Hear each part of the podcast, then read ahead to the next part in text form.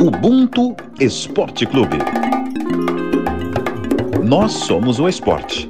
O esporte somos todos nós.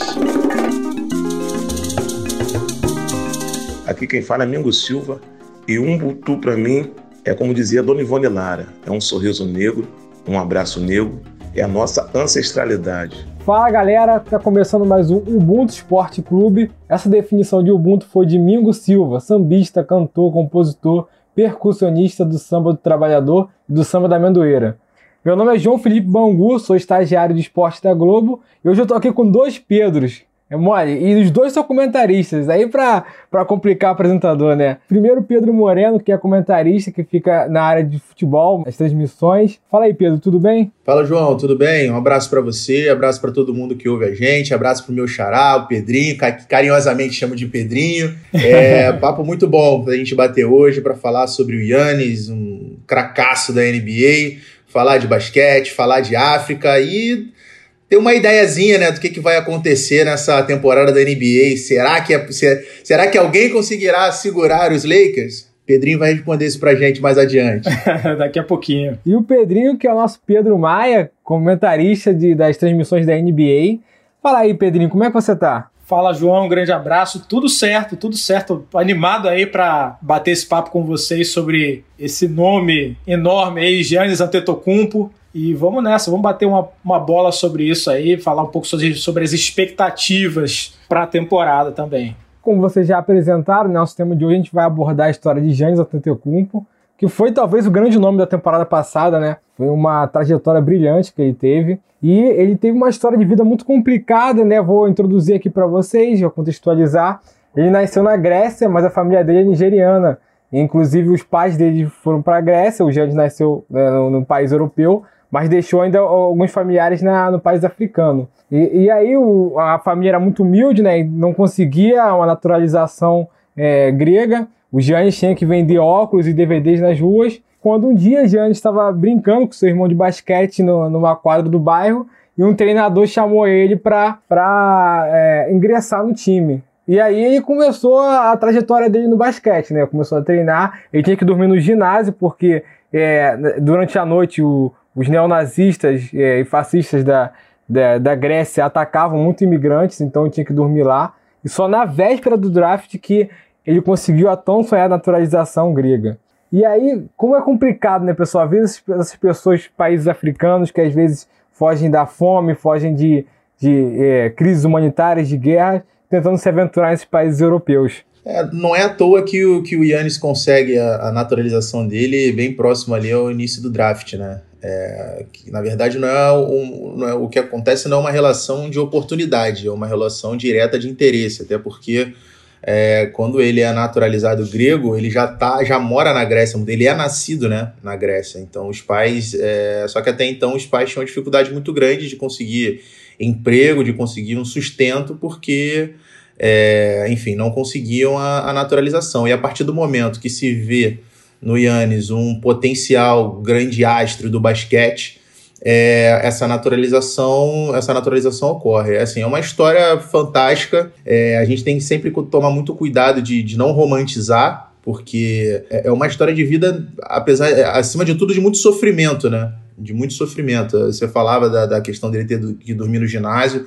Ele dividia, ele, os irmãos é, jogam basquete também, estão na NBA. É, ele, por exemplo, dividia o tênis com o irmão mais velho porque só tinha um tênis para os dois usarem. Então, um treinava, o outro treinava depois. Então, um jogava, o outro jogava depois, porque só tinha um tênis para usar. E essa é uma questão que não, não, a gente vai tratar mais adiante, mas é uma questão que, é, infelizmente, é muito natural né? no, no esporte mundial, que é essa questão da imigração dos africanos para outros países, buscando novas oportunidades, buscando trabalho, fugindo de conflitos, e a gente acaba aqui, como não tem um investimento a nível de, de cultura, a nível de, de, de esporte, a nível do básico, da saúde do básico na, na África, você acaba tendo grandes talentos africanos é, despontando em outros países, de origem africana, despontando em outros países. E é uma questão que ultrapassa o basquete, acaba atingindo o esporte em geral. Por exemplo, É, trazendo para o futebol, é, olha a miscigenação, por exemplo, que acontece hoje na seleção francesa. É, a maioria dos jogadores é, da França hoje são, são negros. Dos 23 campeões mundiais em 2018, 13 eram negros. O Mbappé,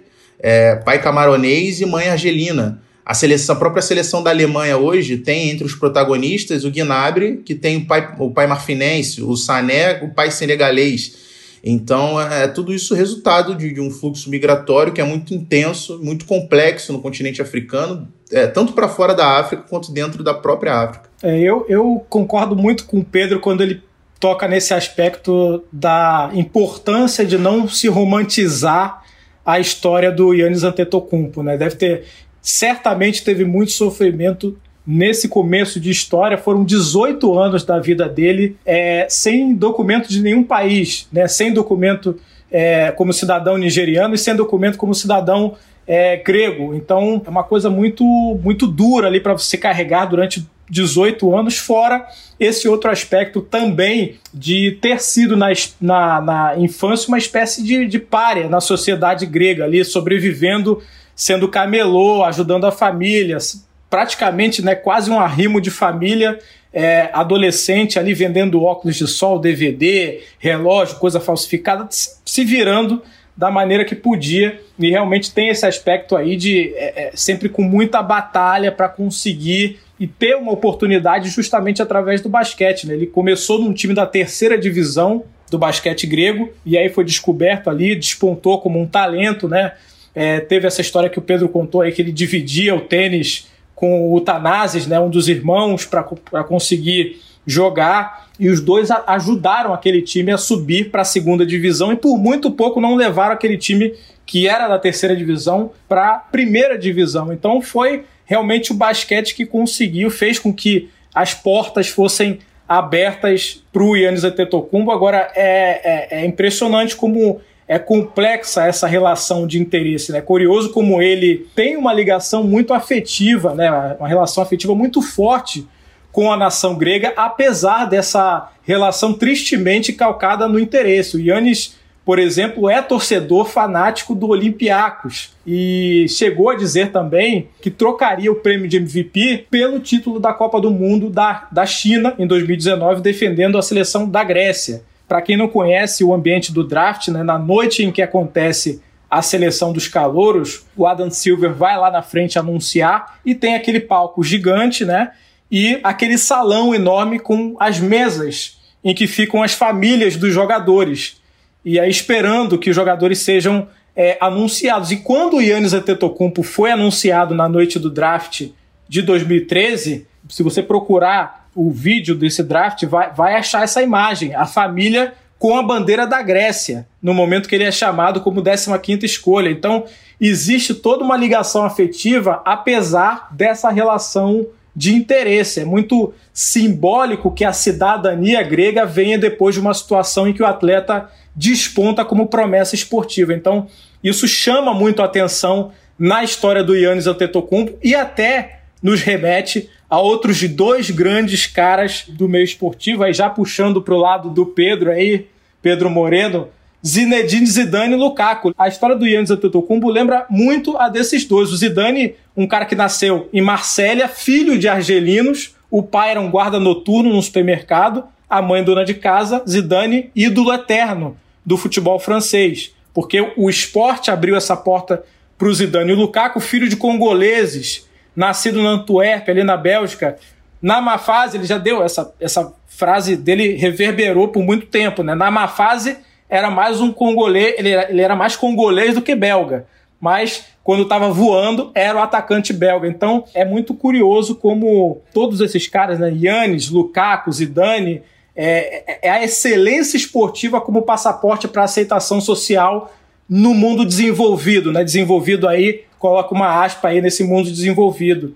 E se você não é um fora de série, você acaba sendo um par. Então fica muito claro aí, principalmente por essa história do Yannis, como, como as portas são, são abertas de maneira é, muito questionável às vezes, né? Muito, é muito calcadozinho ali na, na relação do interesse. É, isso que você falou agora no final, de, de, ser um extra classe, né? Isso é muito interessante porque reverbera diretamente com a realidade do que é ser é, negro, né? Você tem que ser, no geral, você tem que ser alguém extra classe para você conseguir é, algum tipo de ascensão. E a, e a reflexão que eu acho que tem que ficar é, principalmente é que para cada história que a gente conta de um Antetokounmpo, cada história que a gente conta de um Lukaku, conta as outras milhares de histórias que a gente não conta, que a gente não tem de, que a gente não tem conhecimento de pessoas que morreram, por exemplo, no meio do caminho dessa imigração. Tem um relatório recente da ONU que mostra que a quantidade de pessoas negras que morrem em travessias tentando justamente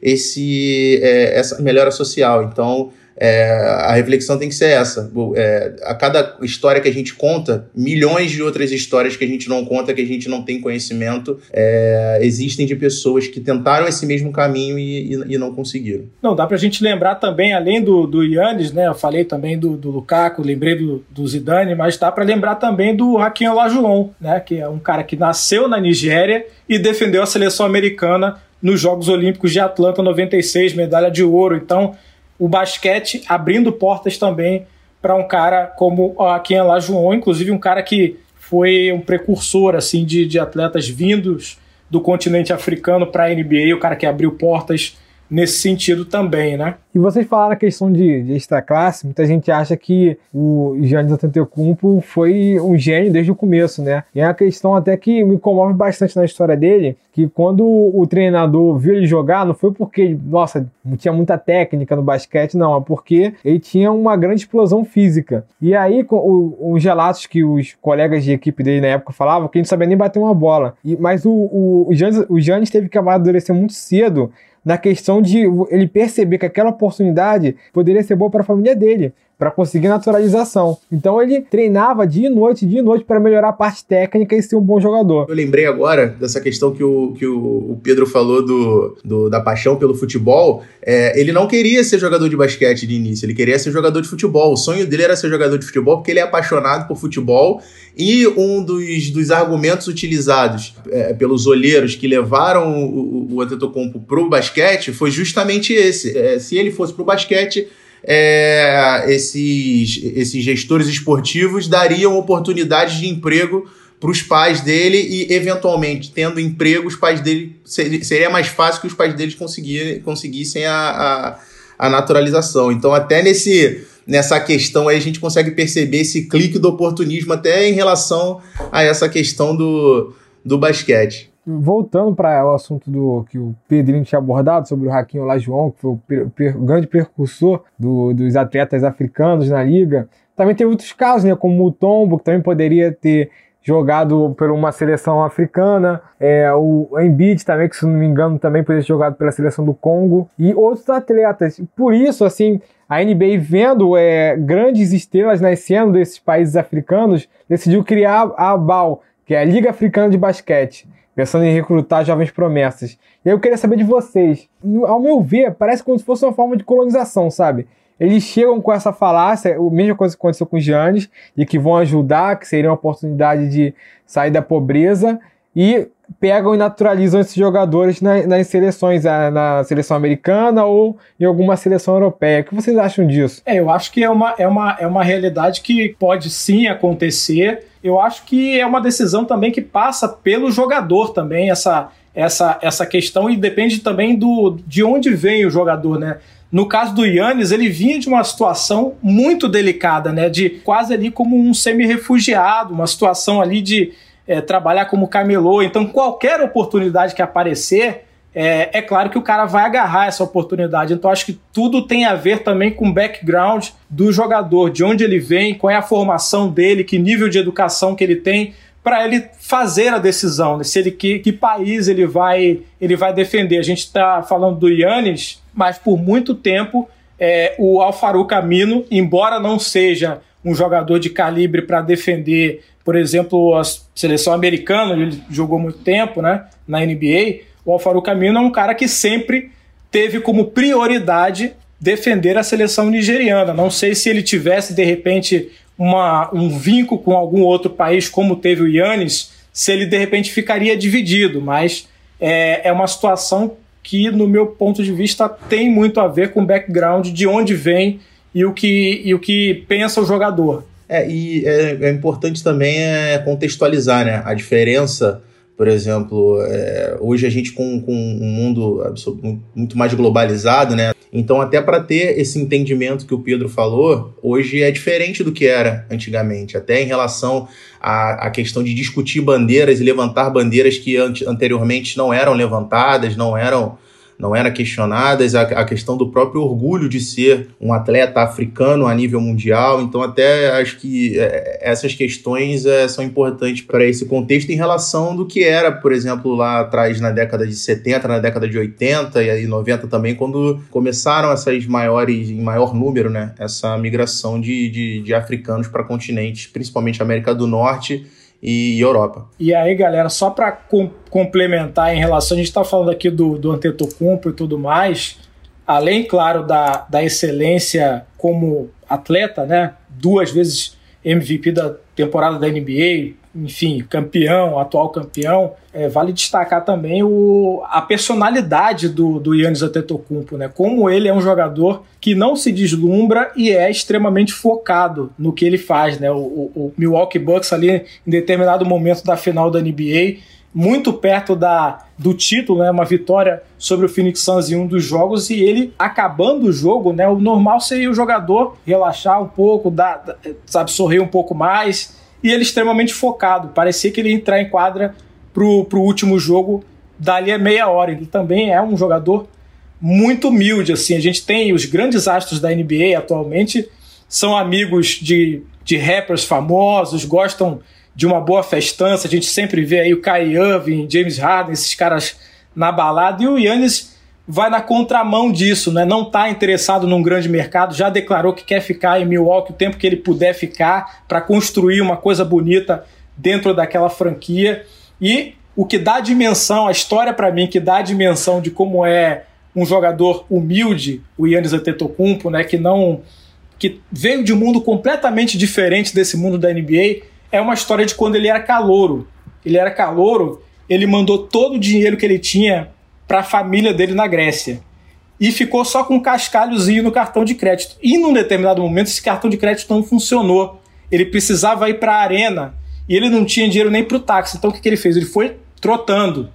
Deu a corridinha para a arena porque não estava sem dinheiro, mandou tudo para a família na Grécia. E um casal de torcedores reconheceu o Yannis na rua, primeira temporada dele, ele não, quase não entrava, né, aquela coisa de dois minutos por partida, e um casal de torcedores reconheceu o Yannis Antetokounmpo, perguntou, você quer uma carona? E esse casal deu uma carona pro Yannis até a arena. Então essas histórias eu acho que dão a dimensão de quem é o Yannis Antetokounmpo, é um cara que tem completa consciência do que ele já passou, e até por isso eu acho que ele tem uma abordagem é, diferente em relação é, a liga em relação ao, ao papel dele dentro da liga. Como o Pedrinho falou, o foco dele é tão grande que só você olhar a questão física dele. Ele chegou na liga magrinho e hoje, cara, o cara é super forte, assim, tem uma explosão imensa. Cara, e ele foi novo já, foi escolhido MVP com 24 anos. A gente sabe que os jogadores da NBA demoram um pouco a ter o seu auge. Então, esse foco dele é impressionante, né? Não, é um absurdo. O que ele fez na, na, na temporada anterior, inclusive, o que ele vem jogando é, é, é um absurdo.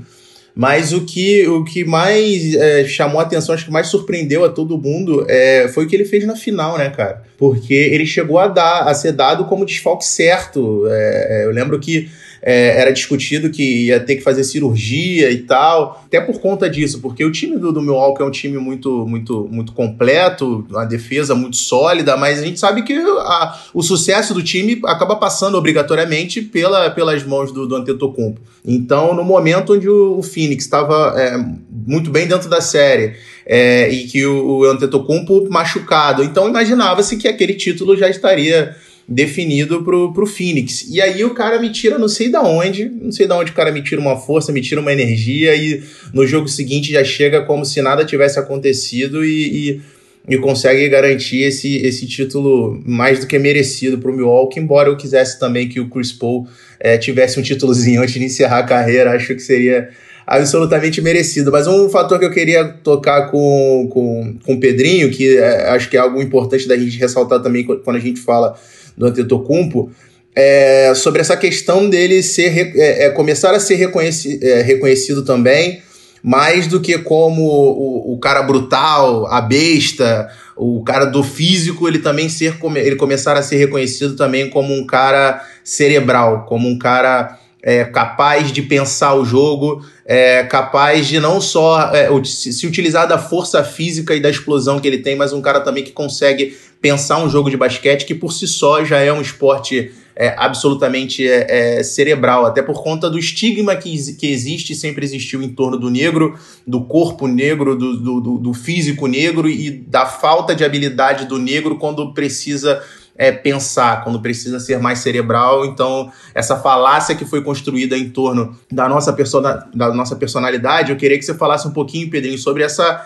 essa mais essa quebra de paradigma que a gente está vendo o Antetokounmpo quebrar. É, sem dúvida, o Yannis ajuda muito a desconstruir essa imagem do, do negro como um, um, monstro no esporte. Né? O próprio Camilo Pinheiro Machado, nosso companheiro, correspondente em Nova York, depois da final da NBA, em que o Milwaukee foi campeão, ele escreveu uma matéria de opinião cujo título era Yannis Antetokounmpo não é um monstro e justamente é defendendo o ponto de que é também, além de ser fisicamente um assombro, ele é também um jogador genial. E tudo isso tem uma coisa que vem lá de trás, não é só de agora, né? É, é, ele começou lá atrás na Grécia e quando ele foi perguntado por um repórter lá bem antes do draft qual era a referência dele no basquete, ele citou ninguém menos que Magic Johnson. E não por acaso ele chegou ao Milwaukee Bucks com essa capacidade, né, de correr a quadra, de jogar em transição, de conseguir encontrar os companheiros nos espaços.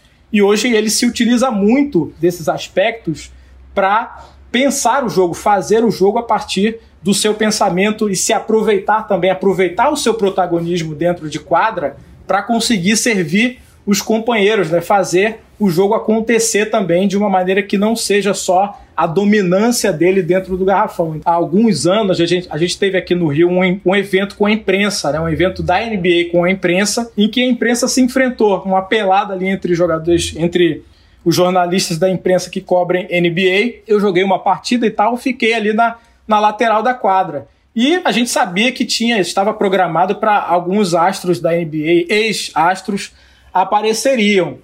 E aí, numa dessa que eu tô ali do lado da quadra, eu olho pro lado e chegou de fininho Gary Payton. Simplesmente o maior carrapato do Michael Jordan, o cara que mais deu trabalho pro Michael Jordan como marcador. Então eu olhei para trás e tinha o Gary Payton. O que acontecia naquela circunstância? O Gary Payton é grande amigo do Jason Kidd, eles são muito amigos, e o Jason Kidd, na época que, que aconteceu aquele evento da imprensa, o Jason Kidd era treinador do Milwaukee Bucks que estava com o Antetokounmpo ali como segundo, primeiro, segundo ano. E aí eu perguntei para o Gary Payton se o, se o Yannis Antetokounmpo é isso tudo mesmo, né? Ele tem uma relação muito grande com, com, com o Jason Kidd, então eu presumi que ele deveria ter batido uma bola com o Jason Kidd. E o Gary Payton falou: é, ele, ele, esse, esse garoto pode fazer o que ele quiser dentro de quadra. É difícil você é, determinar a posição do Yannis Antetokounmpo. E agora quatro, cinco anos depois, ele se desenvolve e, e, e, mostra ser esse jogador realmente que faz de tudo. Ele traz a bola para o ataque. É uma expressão que eles, os americanos chamam de, de point forward ou point center, né? que é aquele cara mais alto que consegue trazer a bola para o ataque. Então o Yannis traz bola para o ataque, joga na transição, tanto na defesa quanto no ataque. Tem essa dominância que tinha o Shaquille O'Neal dentro do garrafão, mostrou isso nos playoffs da NBA. Então é um jogador muito completo e que consegue desconstruir, ajuda nesse processo de desconstrução é, do, do, corpo negro, do jogador negro, como sim, meramente é, é, é, monstruoso do ponto de vista físico. Ele é também um cara muito genial, que consegue pensar o jogo dentro da sua genialidade. Só o Yannis. Todos os jogadores negros que a gente vê despontando aí é, não, só, não se apoiam só no aspecto físico. LeBron James não é só o aspecto físico. Donovan Mitchell não é só o aspecto físico. Joel Embiid não é só o aspecto físico, é trabalho de pés refinado, é uma técnica muito acima de uma galera que está na posição dele como pivô. Então, todos esses jogadores, não só o Yannis, tem esse componente que precisa ser visto né, pela imprensa, pela crítica que não é só essa, essa coisa do é, fulano é um monstro, fulano é, um, é fisicamente isso ou aquilo. É, uma vez eu fiz uma matéria que foi uma das mais clicadas na editoria de NBA, que foi a comparação do antes e depois de alguns jogadores da, da NBA. E aí tinha uma foto do Yannis Antetokounmpo no Media Day, como calouro, aquela carcassinha de grilo, e uma foto atual do Yannis Antetokounmpo muito forte, assim, uma coisa impressionante. Então, eu acho que esse aspecto fica mais evidente pelas duas situações, né? Porque o Yannis de fato é um cara muito, muito forte, tem uma envergadura impressionante, é um cara alto, joga várias posições, mas isso acaba muitas vezes ofuscando o fato de que ele pensa demais o jogo. Ele pensa muito, ele joga de forma genial também. Só para não deixar passar, puxar uma sardinha pro meu lado aqui, o Pedrinho é, citou Gary Payton, Gary Payton campeão naquele time do Miami Heat em 2006 que me fez torcedor do Miami, time que tinha o Shaquille O'Neal e tinha o Dwayne Wade, né? É, e você citou o, o, o, LeBron, muito legal a tua lembrança, porque o LeBron também foi um cara que durante muito tempo na carreira, enquanto ele estava no auge físico dele, ele sempre também sofreu com esse estigma de ser o cara muito físico, muito físico, mas que não era o cara cerebral. E a gente vê exatamente o contrário do LeBron agora, mais pro final da carreira. É, eu lembro que tinha essa discussão, né? O que vai ser do LeBron quando ele perder a explosão física dele? É, obviamente, ele continua um cara muito forte, continua um cara que se cuida muito fisicamente, mas com o passar da idade ele perdeu um pouco daquela explosão que ele tinha e a gente viu um LeBron absolutamente cerebral, um cara que é, vira e mexe dentro do próprio time do Lakers, é um cara que é muito mais é, com assistências do que com pontos entre si, é, várias vezes é, é liderando estatísticas de assistência. E só para citar um, um, um, outro, um outro exemplo de outro atleta também que sofreu com essa questão é, de ser dado como um atleta pouco cerebral e para a gente sair do basquete para mostrar que isso acompanha os negros em todos os ambientes, o próprio Lewis Hamilton, durante muito tempo na carreira, era tido como um cara impulsivo, impulsivo um cara muito veloz, mas um cara que é, não tinha uma força mental para conseguir lidar com certas situações dentro da própria corrida e hoje ele é reconhecidamente um gênio do automobilismo em todos os, em todos os quesitos. É, e no caso do Lewis, o, o Pedro. Ainda tinha aquela frase que o pessoal sempre falava: ah, um carro bom até eu, né? Pô, o cara é um gênio. E no basquete, cara, não tem como você liderar um time, como faz Gianni, como faz LeBron, sem você ter uma inteligência, uma leitura de jogo. Porque na, naquele momento, quando o, o time está precisando da vitória, naqueles, nos segundos finais, a bola vai sempre pro craque, pro líder. E para você ter aquele jogador que os americanos chamam de clutch, que é aquele cara que, que define no final, Tu tem que ter uma inteligência, tem que saber o que você vai fazer. Se você vai meter uma bola de três, se você vai infiltrar. E é, você precisa ter uma leitura de jogo muito grande nisso. E eu queria perguntar pro, pro Pedrinho, que é, a gente aqui, o Pedro já tá até acostumado, que eu gosto de falar que a NBA gosta muito da jornada do herói, que é aquele cara que passa por dificuldade, que, que dá a volta por cima. E é, eu queria saber de você, como é que você viu a temporada do Giannis, porque ele teve a questão dos lances livres, que ele ia arremessar e demorava muito, e a torcida adversária ficava contando, se desestabilizava ele. Ele teve aquela lesão que a gente já falou aqui, que foi uma lesão muito feia de se ver, achavam que ele tinha rompido o ligamento. Depois o cara volta como se nada tivesse acontecido, mete 50 pontos no, no penúltimo jogo da série e dá o título pro Bucks depois de 50 anos. É, foi, foi muito surpreendente o que ele conseguiu, o retorno dele, né? Depois da lesão, a gente estava transmitindo né, a final do leste. Atlanta e Milwaukee, no momento que aconteceu a lesão, foi uma situação assim que a gente ficou em silêncio um bom tempo na transmissão, porque a gente tinha imaginado que tinha acabado a temporada do Yannis Antetokounmpo, e ali, poucos dias depois, ele estava pronto para enfrentar o Phoenix Suns, então teve um trabalho ali que foi muito bem feito, certamente, pela, pela comissão técnica do Milwaukee Bucks, e recuperar o Yannis, e também, claro, o fato dele, muito provavelmente, ele se dedicou a essa recuperação para estar tá de volta e conseguir ajudar o Milwaukee com, com, com esse título. Mas eu acho que foi uma, uma temporada impecável. Ele brigou o tempo todo pelo prêmio de MVP e sempre dando é, é, esse retorno de evolução que a gente sempre espera, né? A gente sempre espera a evolução e tudo mais nos dois lados da quadra. Um cara que tem impacto defensivamente, um cara que tem impacto ofensivamente e essa dominância dele no garrafão é muito. Ele, ele claro, consegue calcar o jogo muito em cima disso, a partir disso também, até para ajudar os companheiros. Mas eu acho que esse aspecto dos lances livres é um aspecto menor. É, eu acho que é, a, há dois, três anos atrás, o que, dizia, o que se dizia muito na NBA é que a partir do momento que o Yannis tiver o arremesso de meia distância e longa distância, a NBA acabou.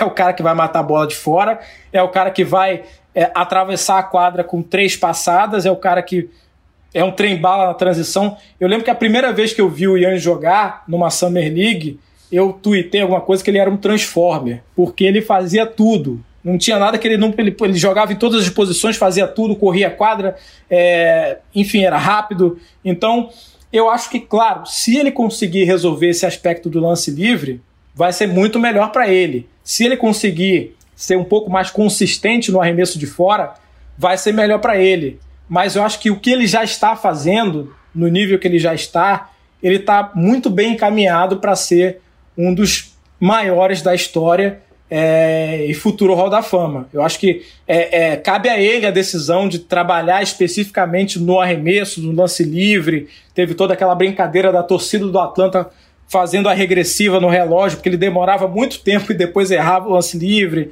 Mas eu acho que esse é um aspecto pequeno dentro do que o Yannis Antetokounmpo construiu até aqui. Eu acho que certamente ele é um jogador que tem uma cabeça muito bem preparada, ele vai de alguma maneira tentar trabalhar esse aspecto. É, e para você ver o tamanho do foco dele, né? Porque outros jogadores sentiram demais essa questão da pressão de lances livres, como o Ben Simmons, que a gente até, vocês já até trataram no, no Ponte Aéreo um episódio sobre isso. E ele claramente sentia muito essa questão da, da provocação da torcida, da tensão, e o Jânio sempre muito focado. E agora eu queria saber de vocês que a NBA tá voltando, né? Finalmente está voltando, com saudade já da, da, dos jogos. E liberado o clubismo aqui agora. Eu quero saber de vocês quem vai se dar bem nessa temporada, quais suas expectativas, quem, quem você acha que se mexeu melhor no mercado. Cara, eu acho que essa temporada vai ficar entre Lakers, Bucks e Nets. Eu acho que o, o campeão certamente vai sair de um desses três. Muito tem se falado do Los Angeles Lakers pela chegada do Westbrook, embora não seja, na minha opinião, o encaixe perfeito para o que é o Los Angeles Lakers, é um medalhão, é um grande armador, vai ter que é, se adaptar. É, o Lakers mudou demais né, da última temporada para essa, muitos jogadores saíram, muitas, muitos jogadores novos entraram. É, novos eu digo é, dentro do elenco, né, porque são jogadores já mais experientes, Carmelo, é o próprio Westbrook, o Ariza, né? Então, eu acho que o Lakers tem tudo para fazer uma grande temporada, mas me preocupa esse ponto de vista do, da defesa. É um, é, um, é um time que, na minha opinião, vai ter uma regressão em relação à defesa que foi top no ano passado. Foi a defesa referência da, da NBA, mesmo quando esteve sem LeBron e Anthony Davis, o Lakers conseguiu se manter entre as duas, três melhores defesas da temporada. Então, jogadores muito importantes nesse esquema do Frank Vogel saíram, né? Kuzma, é, KCP, Alex Caruso, esses caras são muito importantes defensivamente. Então, eu acho que fica aí a expectativa para saber como é que vai se comportar esse Lakers do ponto de vista defensivo, né? Sem esses jogadores tão importantes. Vai começar a temporada agora com alguns desfalques, né? Alguns jogadores importantes também THT, o Orton Tucker, né, o Ariza, esses jogadores estão lesionados, não vão começar os primeiros jogos. O time vai precisar de um tempo para entrosamento e tudo mais. E nas últimas duas temporadas, o Lakers esteve entre as equipes que mais é, cometeram erros, né, desperdícios de bola. Então, quando você tem uma taxa alta de desperdício de bola com uma defesa não muito é, sólida, esse é um problema muito grande na NBA. Então, pode ser sim que o Big Three dê certo, Westbrook, Anthony Davis e LeBron James, mas a defesa talvez possa puxar um pouquinho o freio de mão do time. O bom de ouvir, o bom de ouvir especialista é isso, né? Porque eu acabei de descobrir que esse Lakers tem um ponto fraco. Eu imaginava que esse Lakers não tinha nenhum ponto fraco. Mas acabei de descobrir com o Pedrinho que esse Lakers tem um ponto fraco, a gente vai ficar de olho. Eu também acho que é difícil fugir disso aí. É, é o Nets com, com, com o Milwaukee é, vai ser vai ser osso, vai ser muito legal da gente ver. O Lakers fortíssimo. É, eu quero perguntar pro Pedrinho aqui, é, já que você falou de mercado, Joãozinho, um dos times que mais se destacaram no mercado acabaram sendo o meu Miami, meu Miami Heat. É, queria saber de você, Pedrinho, o que, que dá pra gente arrumar aí com chegada de Kyle Lowry, PJ Tucker, Markif Morris, enfim, um time que já tem o Bambam Adebayo, que já tem Jim Butler. O que, que dá pra gente arrumar? Onde é que dá pra gente chegar? O Miami Heat, eu acho que tem tudo para brigar por mando de quadra nessa temporada. Acho que eu, eu ficaria surpreso se esse Miami Heat não brigar por mando de quadra, tiver uma dificuldade grande na temporada e de repente ter que ir para repescagem ou terminar em sexto, seria uma surpresa para mim. O Oladipo a gente precisa ver como é que tá fisicamente, né? Que é um jogador que nas últimas temporadas teve problemas com lesão, uma situação séria com uma lesão de virilha. Agora, o Kyle Lowry é um super armador, um armadoraço, é um craque, né? Na armação. É, Bana Adebayo, Jimmy Butler nem se fala, né? É cracaço de bola. E Vitor Oladipo, acho que passa também por essa questão. Ainda vai ter o Tyler e, e, o Tyler Hero vindo do banco, possivelmente como um candidato a sexto homem da temporada. É, enfim, é um time que vem muito, muito pronto para buscar o mando de quadra, Pedro. Acho que me surpreenderia muito a situação desse Miami Heat não brigar pelo mando de quadra, não só pelos jogadores que a gente citou aqui, mas pelo técnico que tem. O Spolstra é um dos cinco ou três melhores técnicos da NBA. É, se você for avaliar currículo, se for, for avaliar o pacote completo, eu acho que o Spolstra dá para colocar entre os três, quatro é, melhores técnicos da NBA. Então acho que o Miami Heat vem fortíssimo para brigar no leste ali com o Philadelphia, para brigar com o Nets, para brigar com o Bucks. Eu acho que esse, esse quarteto aí no leste, mais o Atlanta, né? Atlanta surpreendeu muita gente chegando naquela final do ano passado, final do leste. Então, esses times são os times que vão fazer bastante barulho aí no leste. Isso que eu ia te perguntar agora. Você falou do Atlanta, o próprio Phoenix chegando numa decisão não era algo que se, que se esperava. É, em termos de, de, de, zebra aí, quem é que, quem é que dá para destacar aí que pode surpreender? Cara, no, no leste, eu acho que uma zebra de repente poderia ser. Deixa eu dar uma pensada aqui. Eu acho que o New York Knicks, cara, acho que foi, foi é, é, o time do técnico Tom Thibodeau, que foi eleito o melhor técnico na última temporada. Mudou da água para o vinho a defesa do New York Knicks. Então, acho que com um ano a mais desse time ali jogando junto, um, um esquema defensivo extremamente azeitado, é um time que pode, de repente, surpreender, correr por fora, é, surpreender muita gente. E quando a gente vê ali faltando duas semanas para acabar a temporada regular, talvez a gente olhe ali a tabela da Conferência Leste e veja o New York Knicks tirando a, o mando de quadra de um Philadelphia. Acho que é uma coisa que pode acontecer, muito embora o Philadelphia seja uma situação muito nebulosa em torno do Ben Simmons, né, que declarou que não quer seguir na franquia, teve uma situação muito delicada é, na final do leste entre o Ben Simmons e o Philadelphia 76ers. Então a gente não sabe se o Philadelphia vai contar com o Ben Simmons durante toda a temporada, qual vai ser o nível de comprometimento do Ben Simmons com o Philadelphia, mas eu acho que no leste o Knicks seria um time que de repente poderia surpreender. E o, o Pedro, a gente tem um cenário agora, pode mudar um pouco os, os rumos do, do Nets, né? Porque o, a franquia afastou o Kyle Irving. É, e agora fica essa questão em aberto, né? Como é que vai ficar? Se ele vai continuar na franquia, se ele vai querer se vacinar para voltar. E ficou uma incógnita no ar, né? João, eu diria que nesse momento essa é uma das maiores incógnitas é, dos últimos anos na liga. O que, que vai acontecer com o Kyrie Irving? Porque ele está aparentemente muito decidido a não tomar vacina. É, em Nova York é proibido você jogar sem ter a vacina. Então de saída, o Brooklyn Nets teria essa situação, né? Só poder contar com o Kyrie Irving nos jogos fora de casa. Só que a, a direção acabou é, de entender que não é isso que, que a direção pretende ter, né?